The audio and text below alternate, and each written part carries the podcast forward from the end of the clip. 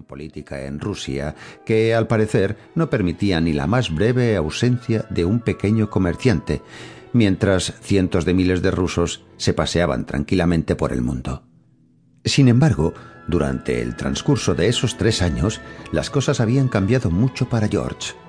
Hacía más o menos dos años que la madre de George había muerto y desde entonces éste vivía con su padre. Por supuesto, el amigo se enteró de la noticia y expresó sus condolencias mediante una carta, con tal sequedad que uno tenía forzosamente que deducir que la tristeza provocada por semejante pérdida era completamente incomprensible en el extranjero. Pero desde esa época George se había aplicado con mayor decisión a sus negocios, así como a todo lo demás.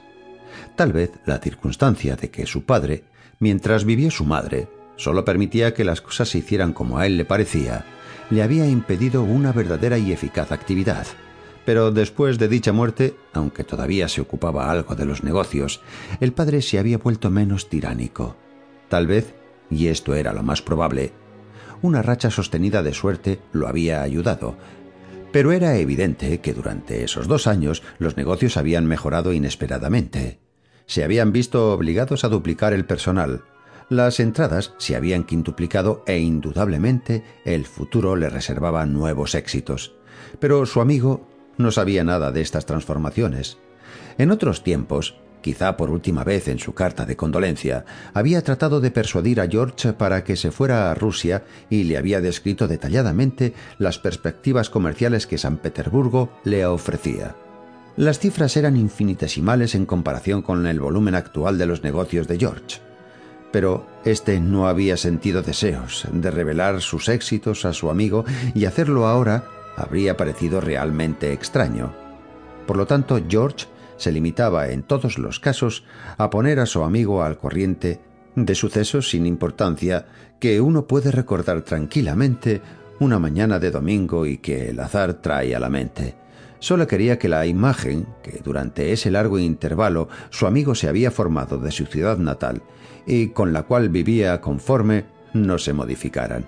Y así ocurrió que George le anunció tres veces seguidas, en tres cartas bastante separadas entre sí, el compromiso de un hombre sin importancia con una joven igualmente sin importancia, hasta que el amigo, contra todas las previsiones de George, comenzó a interesarse por ese notable acontecimiento. George prefería escribirle estas cosas en vez de confesarle que él mismo estaba comprometido desde hacía algunos meses con la señorita Frida Brandenfeld, una joven de familia acomodada.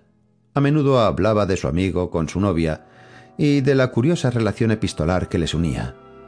Entonces no vendrá a nuestro casamiento, decía ella, y sin embargo yo tengo el derecho de conocer a todos tus amigos. No quiero importunarlo, contestaba George. Entiéndeme bien, él probablemente vendría. Por lo menos así creo pero se sentiría obligado e incómodo, tal vez me tendría envidia y ciertamente se sentiría descontento e incapaz de hacer nada para mitigar su descontento, y luego debería retornar solo a Rusia. Solo. ¿Comprendes lo que eso significa? Sí, pero ¿no se enterará por otros medios de nuestra boda? No puedo impedirlo, pero considerando la vida que hace, es improbable. Si tenía semejantes amigos, George, no debiste comprometerte conmigo. Bueno, la culpa de eso es tan tuya como mía. Pero ahora no quisiera por nada cambiar de decisión. Y cuando ella, respirando agitadamente bajo sus besos, agregó, De todos modos me preocupa. Él pensó que realmente no perdería nada si confesaba todo a su amigo. Así soy y así me eligió, pensó. No puedo dedicarme a crear una imagen de mí que parezca más apropiada que yo para su amistad. Y en efecto, la larga carta que acababa de escribir esa mañana de domingo informaba a su amigo del éxito de su compromiso con las siguientes palabras.